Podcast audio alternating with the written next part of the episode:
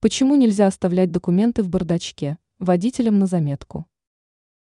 В большинстве автомобилей присутствует ящичек, предназначенный для хранения различных мелких вещей.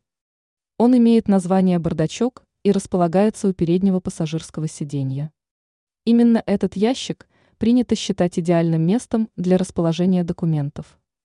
Поэтому нет ничего удивительного в том, что там можно обнаружить водительское удостоверение, страховой полис и различные свидетельства. Однако опытный автомобилист не станет класть все это в бардачок. По двум причинам. Документов можно лишиться. Удостоверения и свидетельства желательно всегда забирать с собой. Оставлять их в машине не стоит.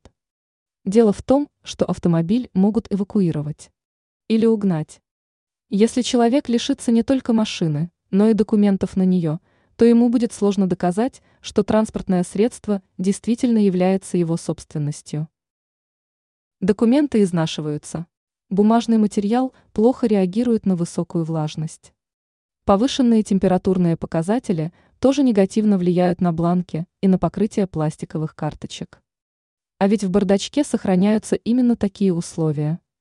Если документы будут желать в ящичке месяцами, то они могут скрутиться, облупиться и стать менее прочными.